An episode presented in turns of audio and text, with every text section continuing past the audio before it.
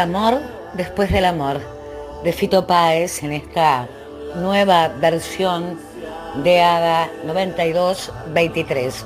Con él abrimos este hoy no es un día cualquiera. Esta aventura compartida de 120 minutos cada tarde entre ustedes y nosotros, a la que le damos la bienvenida a todos y todas.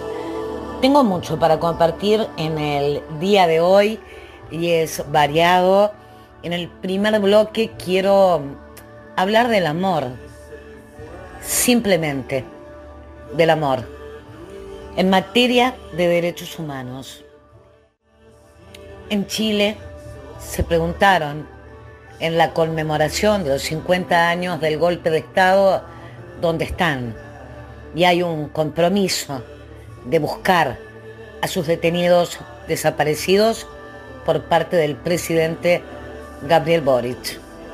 Y más allá de un montón de circunstancias que se dieron por ahí, porque en cada país, lamentablemente, hay nostalgiosos de las peores etapas de nuestra vida, también se escuchó el sentimiento, por ejemplo, del diputado Jorge Brito. Es ingeniero civil, industrial, chileno, de origen palestino, integra Revolución Democrática. Hay un TikTok que está recorriendo las redes. A mí me tocó el corazón, realmente.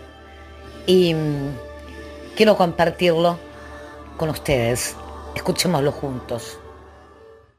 Curiosa es la persistencia del hueso, su obstinación en luchar contra el polvo, su resistencia a convertirse en ceniza. Es una tibia, un fémur, una mandíbula que alguna vez habló y ahora vuelve a hablar.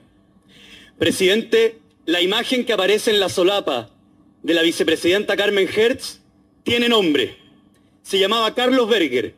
Y la dictadura que hoy esta sala ha justificado detuvo, asesinó, enterró en el desierto y desenterró para impedir que sus deudos encontraran el breve consuelo que entrega la verdad ante la muerte. 41 años después, dos huesos permitieron identificarlo. Curiosa es la persistencia del hueso. Y miserables son quienes quieren volver a enterrar en el olvido las imágenes que hoy, como los huesos, nos gritan cuán profunda puede ser la maldad del ser humano. Constatar esa miseria fue lo que llevó al presidente Elwin, con los ojos lavados y la voz cortada, a pedir perdón a las víctimas en nombre del país. Asimismo, la Asociación de Magistrados reconoció su participación institucional en la generalizada injusticia. Así también el Ejército de Chile dijo nunca más. Pero una institución, presidente, guardó un silencio ensordecedor. La Cámara de Diputados. Infama que hoy, colegas, tenemos la oportunidad histórica de revertir. Hace 50 años la Constitución tenía un mecanismo para destituir a un presidente pacíficamente a través de los votos, la acusación constitucional. Pero en las elecciones de 1973 no obtuvieron los votos necesarios. Por lo tanto, este acuerdo pone a la Cámara por fuera de la legalidad, en tanto pide que sea la violencia y no el mecanismo preestablecido el que resuelva la controversia política. Su inconstitucionalidad, presidente, es tan que la democracia cristiana en muchos ex parlamentarios lo ha reconocido. Llamo a rechazar esta infamia y a ocupar nuestro rol, que es ser casa y defensa de la democracia. He dicho, señor presidente. Decía por ahí Ignacio Randonea que en determinado momento hablaba desde las tripas. Bueno, así, así lo escuché.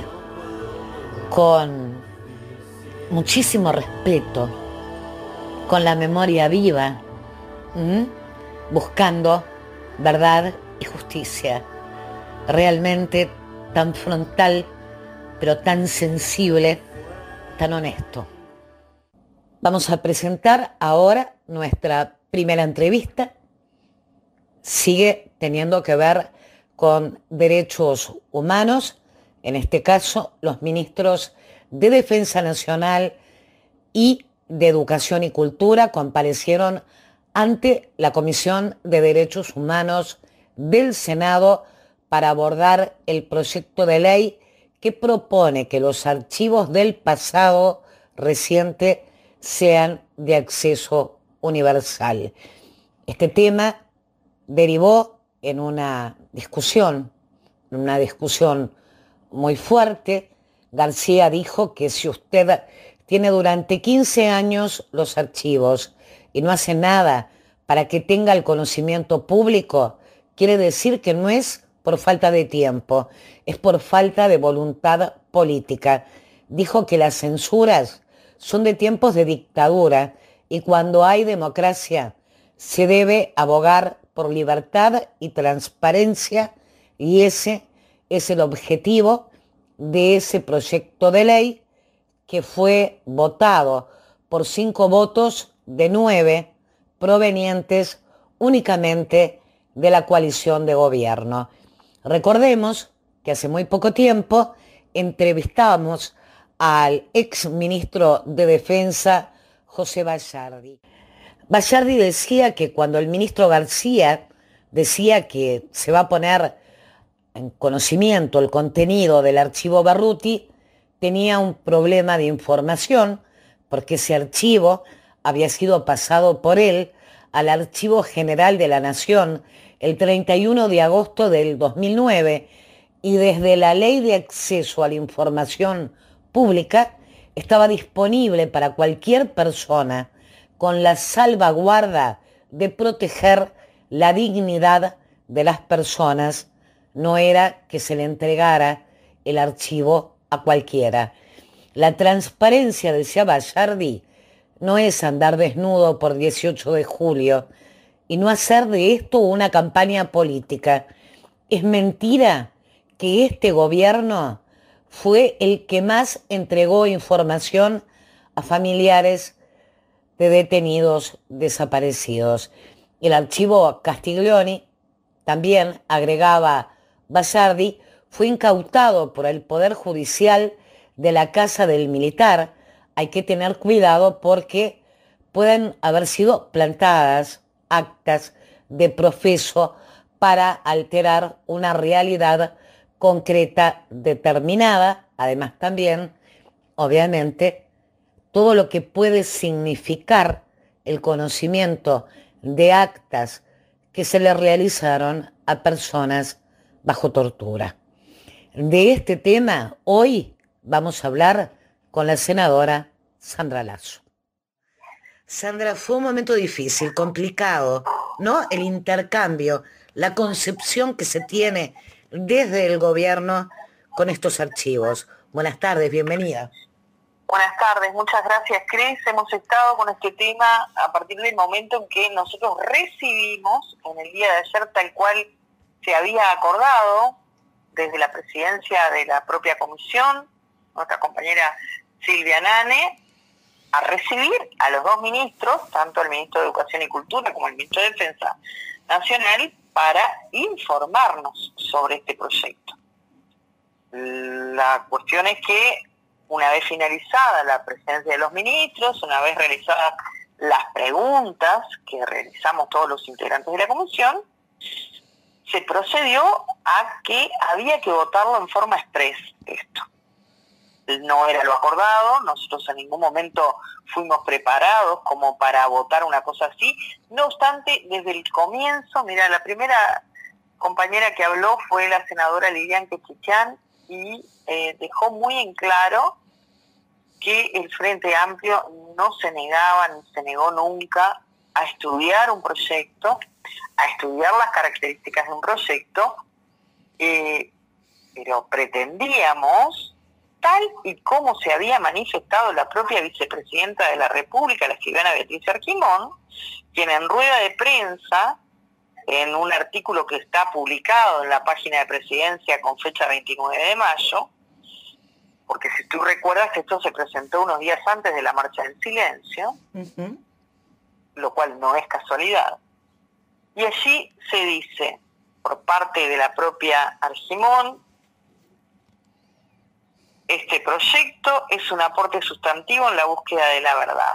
Explicó que en la comisión se va a escuchar a todas las partes, se convocará a todos quienes puedan tener interés en el tema, se conocerán las distintas versiones y entonces los legisladores iniciarán un proceso de negociación en el ámbito de la comisión. Esto tiene que ver con brindar transparencia en la búsqueda de la verdad y en sentido, dudo en ese sentido haya gente que pueda negarse a este proceso. Bueno, esto que se dijo en su momento, como tantas otras cosas, no se cumplió. Eh, ayer se vino con la explicación, la fundamentación del proyecto, fundamentación en la que nosotros no encontramos en los cuatro artículos ninguna eh, novedad, porque hoy se puede acceder en el marco normativo que tenemos. Después, si ves la versión taquigráfica, eh, por ahí lo que dice el ministro es, nosotros presentamos este proyecto de ley que apela y luego hará la introducción, hará la introducción el ministro de Silveira a ser menos burocrático. Ahora, lo cierto es que nosotros entendimos a partir de lo que fue la fundamentación y las posteriores apariciones en prensa del ministro, que pretende tratar de revertir un acumulado de construcción en lo que es la historia de las violaciones a los derechos humanos durante la dictadura.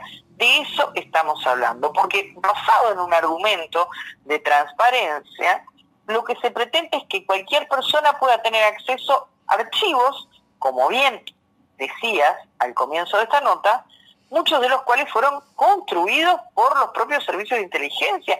Ni que hablar si se pretendiera que fueran de acceso libre universal, como lo son las actas de interrogatorios de presos y presas obtenidas bajo tortura.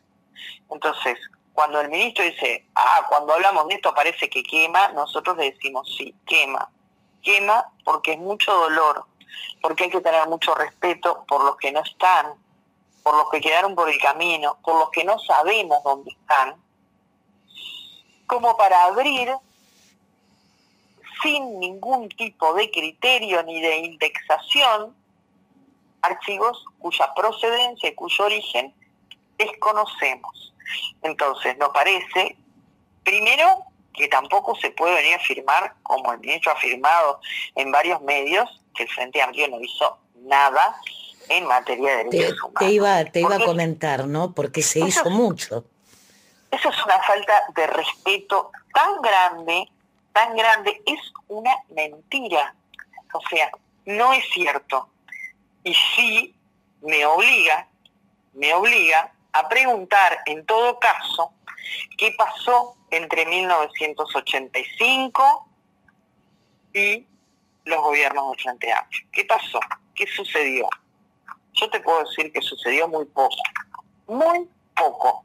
Y en algunos casos, mucho ruido y pocas nueces, como puede ser si uno toma el tema de esta Comisión para la Paz, que terminó prácticamente que pariendo un ratón, la montaña.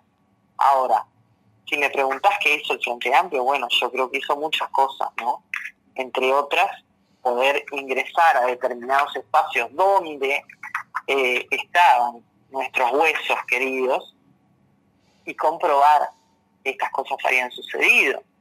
Imagínate que desde la aprobación de la ley 15.848, la conocida como ley de caducidad, esto fue en el 86, ¿no? Primer gobierno de Sanguinetti, que impedía no solo el castigo, sino la investigación de los delitos de lesa humanidad que se cometieron antes y durante la dictadura.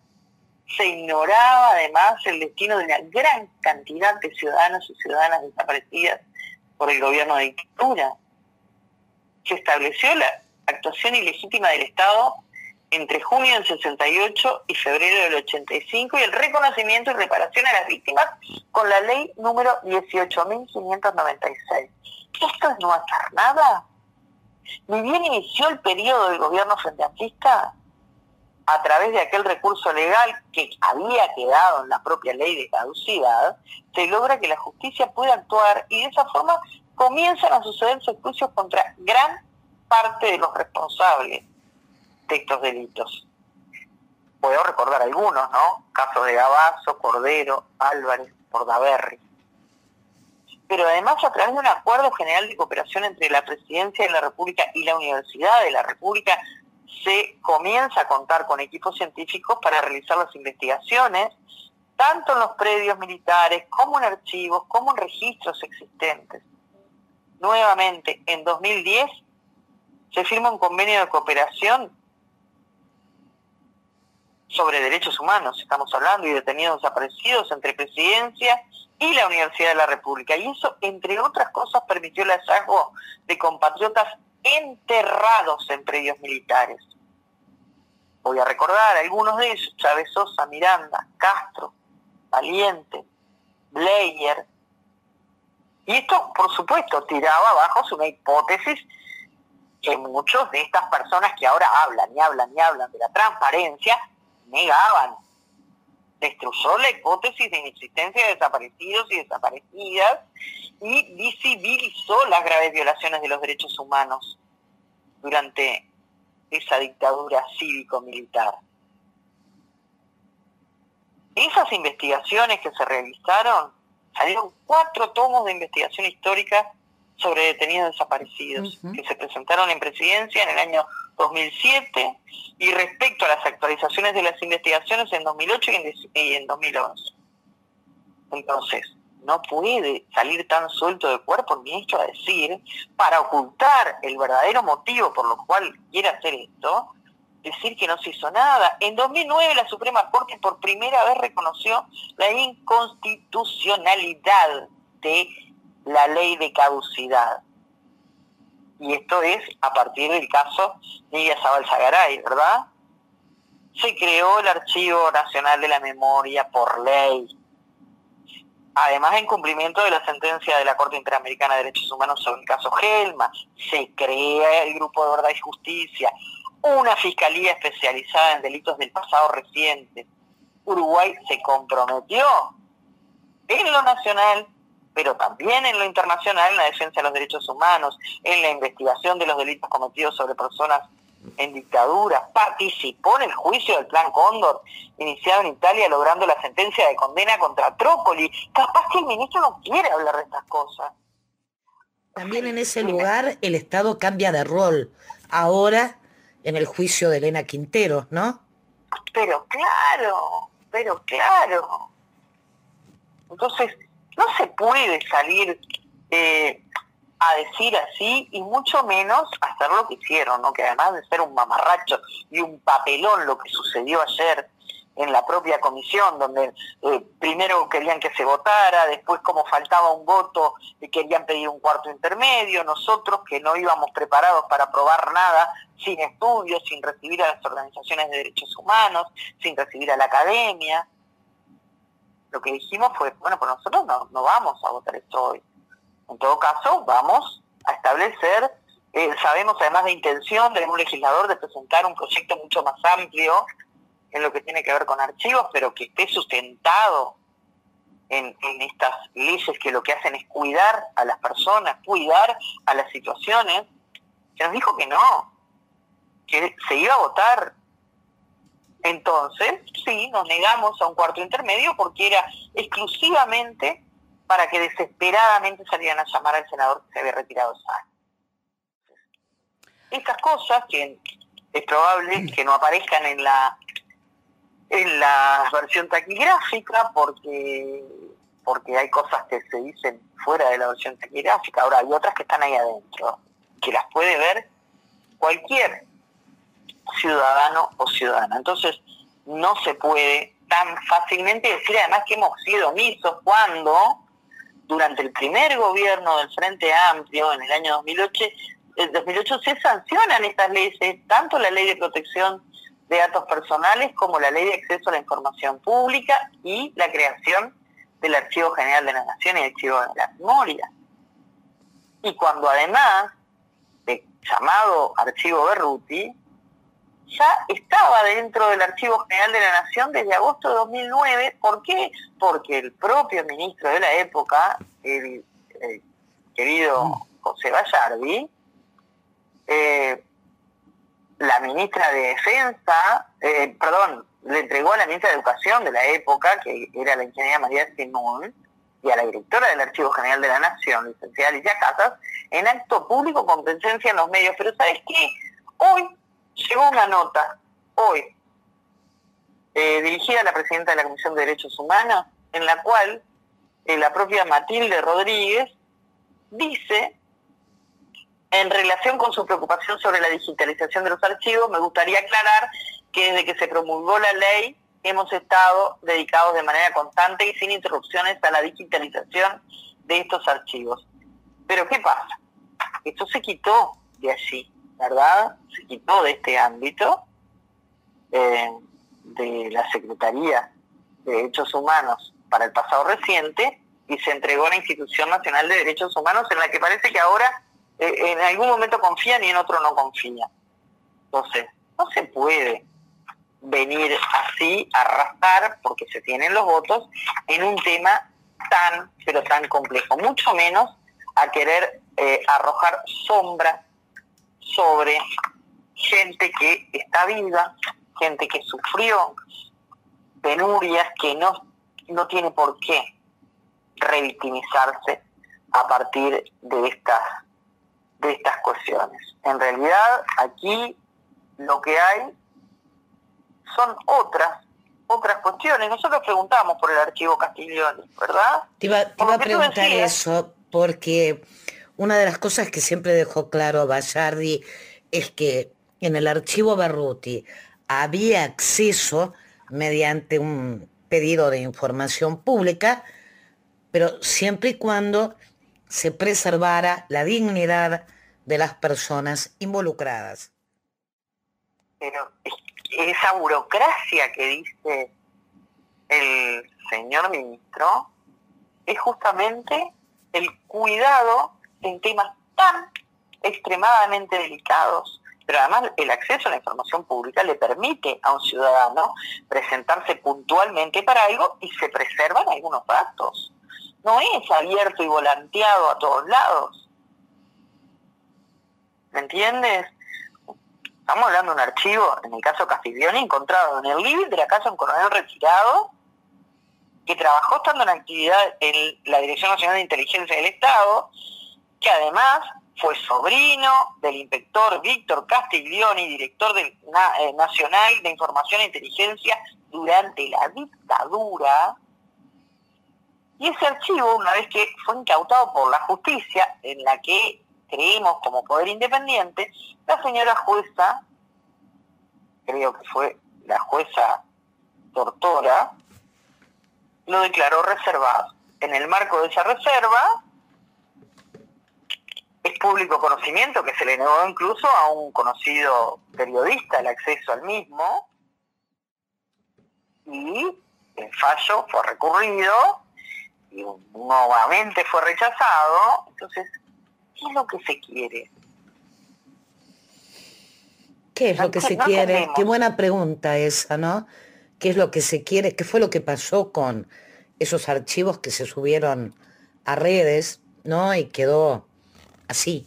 No sabemos quién, ni por qué, ni cómo los tenía. Inclusive algunos documentos más claros.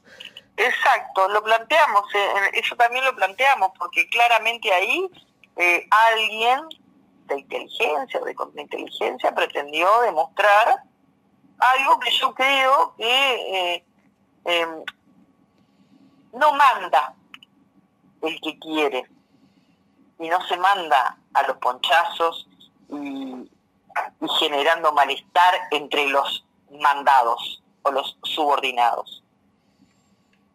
Se puede llevar adelante una coordinación desde el poder político hablando menos y haciendo más y sobre todo generando diálogos, diálogos que sabemos que este ministro no cumple con sus subordinados, pero eh, me parece que para cumplir con el objetivo que en términos generales expresa sobre transparencia, el ministro no o los ministros no necesitan más que cumplir y llevar adelante las leyes vigentes, porque tampoco tenemos manifestaciones de todo el pueblo en la calle, queremos saber, queremos saber. No, no. Este, es más, se lo dijimos. Aquí sí hay algunas manifestaciones multitudinarias queriendo saber dónde están los desaparecidos. Y acá hay gente que sí sabe dónde están y no abre la boca y el ministro tampoco se ha puesto como objetivo eh, exigir que hablen. Tampoco lo hizo el presidente de la República. Entonces, realmente resulta inadmisible pretender darle a este archivo Castiglioni o a otros que puedan aparecer y que no tengan constatación este, de su origen ni de su manipulación el carácter de archivos públicos. Esa es la razón por la cual ayer el Frente Amplio votó negativamente este proyecto, por la forma de arrase y porque además no fue lo expresado por la propia vicepresidenta de la República en cuanto a cómo se iba a dar esta votación y este tratamiento serio de un proyecto. Sandra, ¿en algún momento reconocen los ministros que, dado cómo se encontró el archivo Castiglioni, puede ser información que está manipulada y que por lo tanto distorsione la historia real y el peligro que eso significa? No, porque según el ministro dice, hay que tener conocimiento de todo, que quiera tiene que ver todo y después sacar sus propias conclusiones. O sea, las conclusiones sobre archivos que no son fieles, que no sabemos de dónde salieron. Realmente, realmente. Este, además, este, se retiró, ¿no? Apenas terminó. Se preguntaba, mira, acá tengo la respuesta. Las respuestas no tienen que darle, reitero, las respuestas no tienen que darle a quienes estamos hace tres años en el gobierno, sino los que tuvieron durante 15 años. O sea, ya dije lo que hicimos durante 15 años y lo que hicieron ellos entre el 85 y el 2005, Sanguinetti, La Calle, Jorge Valle, Sanguinetti, en fin, quedó claro, creo, este, lo que dijimos, ¿verdad? No tenemos que dar ninguna respuesta. Votamos leyes y no las pusimos en funcionamiento, según él. De lo contrario, estaríamos invirtiendo la carga en las pruebas. Aquí, al Frente Amplio, nadie lo sienta en el banquillo de los acusados con todo esto que hay en haber. Un ministro que además en un momento llegó a decir, ya sabemos lo que sucedió en este país cuando las Fuerzas Armadas eh, actuaron en asamblea, refiriéndose a otro tema que está pendiente, ¿eh? que es el tema de las compras de las patrulleras chinas, y se lo dijimos. Decir eso es tirarle a estas Fuerzas Armadas que tiene nuestro país y que nada tienen que ver con lo que hicieron algunos señores, que son los que están con la boca cerrada por Omertad, es tirarle una mochila que no corresponde, es faltarle el respeto a las actuales Fuerzas Armadas. Pero además él nos contesta, se preguntaba por los archivos Castiglioni y yo no tengo ni idea, si no los conozco, ahora no admito ningún censor que me diga qué puedo leer y qué no puedo leer. Y ahí sale con su discurso de que peleó por la libertad en este país, pero ¿sabe qué? Señor ministro, los muertos no los puso, ni usted ni su partido y el Frente Amplio nunca colaboró con ninguno de sus integrantes con la dictadura. Entonces, hoy me decían, saliste enojada, Sandra, sí, salí enojada.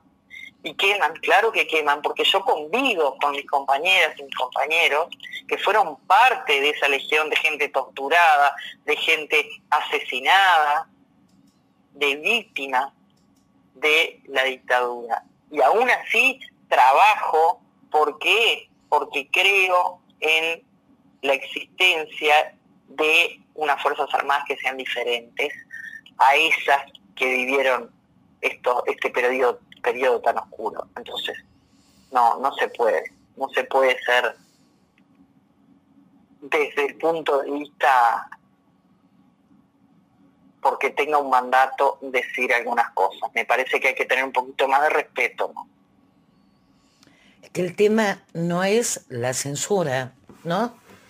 Sino si aquello que se abre, ¿no? A acceso público es la verdad, ¿no? Y si no es verdad, volvemos a lo mismo, y es información manipulada o información que fue tomada bajo tortura, con todas las sensibilidades que eso pueda traer, es conveniente difundirlo, ¿no?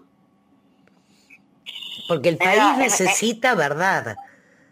Entre otras cosas, dice, no conozco qué son los archivos Castiglioni. Aparentemente, aparentemente lo sabe la justicia. O sea, pone en duda nuevamente, nuevamente se está poniendo en duda el accionar de la justicia. Y algunos otros porque hay quienes se apuran para que no se lean. Esto es un grado de atrevimiento tan grande, es del que nunca lo rozó eh, ni siquiera un, un, vientito. Claro, este, pero si no conoce el archivo, ¿cómo entonces quiere abrirlo públicamente? O sea, creo que el compromiso debería estar en buscar la información que nos falta, más que abrir un archivo que termine distorsionando una historia que hay que defender a cabalidad ¿no? La historia de la verdad, no de otra cosa. Mira, estoy leyendo textualmente, porque cierra prácticamente con un trabalengua que es de Ripley. Dice, de repente hay más gente fuera de la justicia que los conoce. Yo, como no los conozco, no puedo opinar, pero como hay gente que no quiere que se lean, quizás los conozca. No sé, yo no los conozco. Esto está textual leído de la versión taquigráfica no conoce. Realmente, realmente es este preocupante. Además, eh, nosotros lo dijimos al comienzo de la sesión, estábamos dispuestos a dar tratamiento, a escuchar a muchas de las organizaciones que hoy están de alguna manera involucradas con el tema de derechos humanos, a la academia, eh, bueno, eso se nos negó.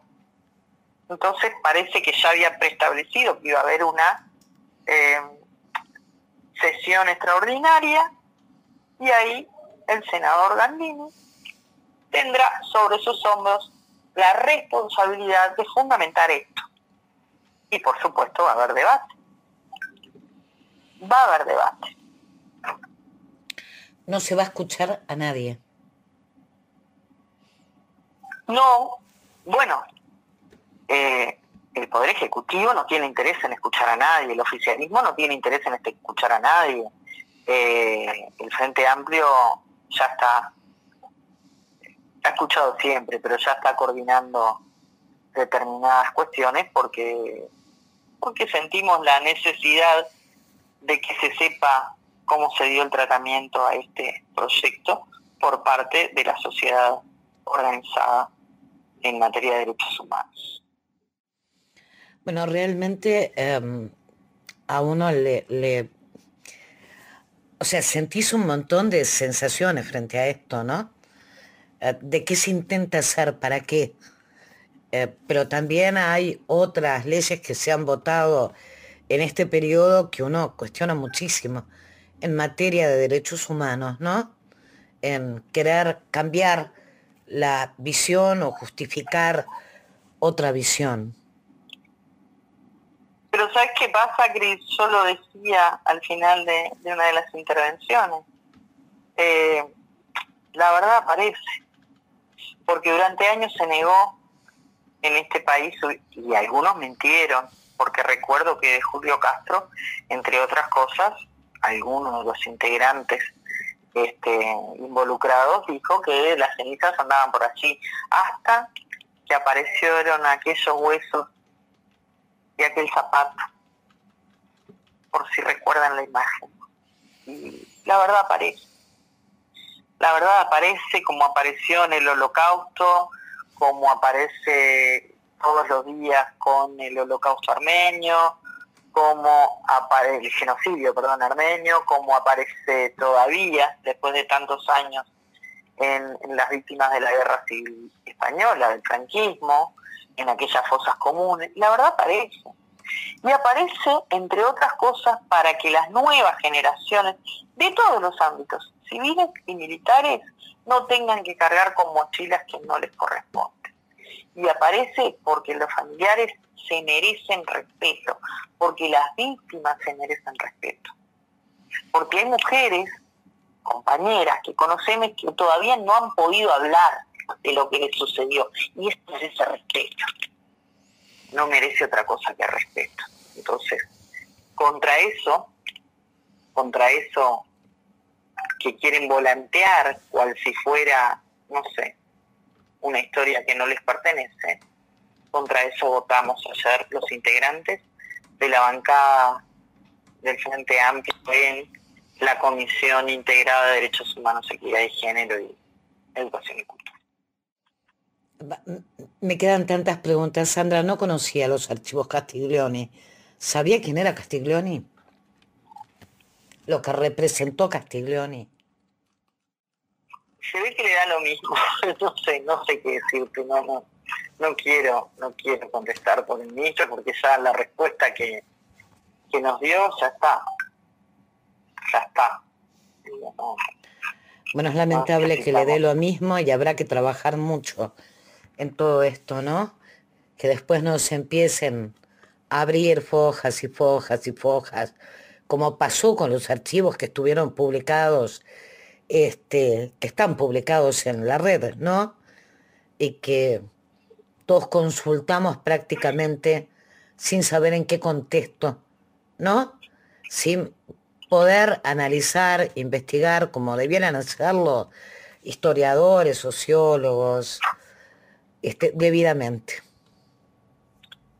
Sí, y yo reitero, eh, dentro de toda esa serie de, cosas que, dijo el ministro, eh, esa frase que dice que reitera que la respuesta no la tienen que dar quienes están desde hace tres años en el gobierno, sino los que estuvieron durante 15 años, eh, yo le vuelvo a recordar públicamente y en cada espacio que me encuentre que eh, desde el 85 al 2005 estuvieron ellos.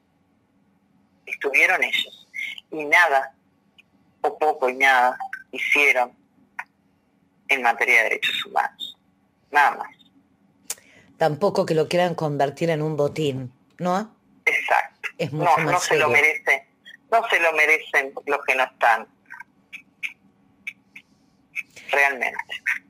Sandra, te mando un abrazo enorme. Eh, imagino la impotencia ¿no? que podés llegar a, sentir en este momento. Y... Sí, sabés que, que yo recordaba aquellas palabras de, Felipe, Felipe Michelin, en lo que fuera el homenaje liberatorio de Eduardo Bleyer en octubre de 2019 que decía, se debe continuar con la tarea y hacer todo lo imposible para lograr más resultados. Denunciar los crímenes de lesa humanidad, lograr la ubicación de los demás detenidos desaparecidos y someter al veredicto de la justicia a las personas sospechadas de tan graves hechos. Consolidar la construcción del nunca más.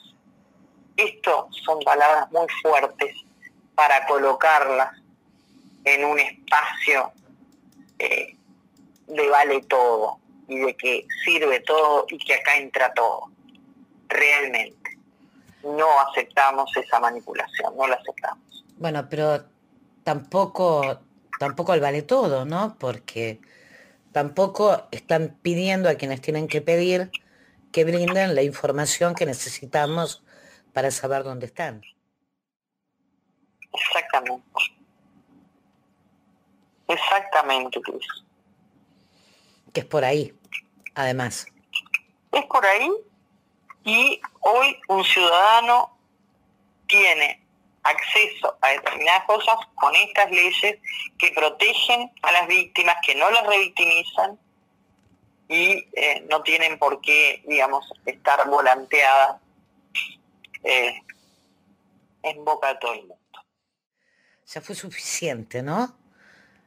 Ya tuvieron que pagar muy caro defender la democracia. Sí, pero además eh, hay algo que me queda en el tintero, porque la discusión que se plantea es si los archivos deben ser abiertos al público en general o continuar blindados por esta, este marco legal. Entonces, nosotros hay algo que queremos agregar, el análisis de esos archivos requiere por lo menos cierto conocimiento, expertise, para poder discriminar si el archivo se corresponde con la forma ordinaria de archivar por parte del ámbito que, que procedió a hacerlo o no. Es el conocimiento el que permite a su vez poder discriminar el archivo o si puede haber sido manipulado con la finalidad ya sea, no sé, de distorsionarlo o la posibilidad de que se haya incorporado información o material alterando los contenidos con finalidad de llevar adelante conclusiones que pueden o no corresponderse con la realidad. No es, este, no, no es un libro de cuentos, ministro. Bueno, pero ¿por qué no trabajar en la investigación de esos archivos? Exacto. Si se quiere hacer algo, ¿no? Sandra, te mando un abrazo enorme. Muchas gracias. Gracias a ti por estar preocupada por estos temas siempre. Como no preocuparse por estos temas, ¿no? Los que desde hace tantos años buscamos la verdad. Y no otra cosa que la verdad. Es un tema muy delicado, realmente. Y que, mm, bueno, debíamos hablarlo, no solo profundamente, sino además con honestidad brutal porque buscamos la verdad y no hay certidumbre de que por lo menos en el archivo Barruti, ni hablemos del Castiglione que fue encontrado en el domicilio del torturador. Hay que realmente buscar la verdad, luchar por la verdad y no caer en nada que le ponga obstáculos o que sirva para engañar o para que sea interpretado de una forma distinta en la dictadura y aún en democracia, porque estos archivos también nos confirman que el espionaje continuó bastante más.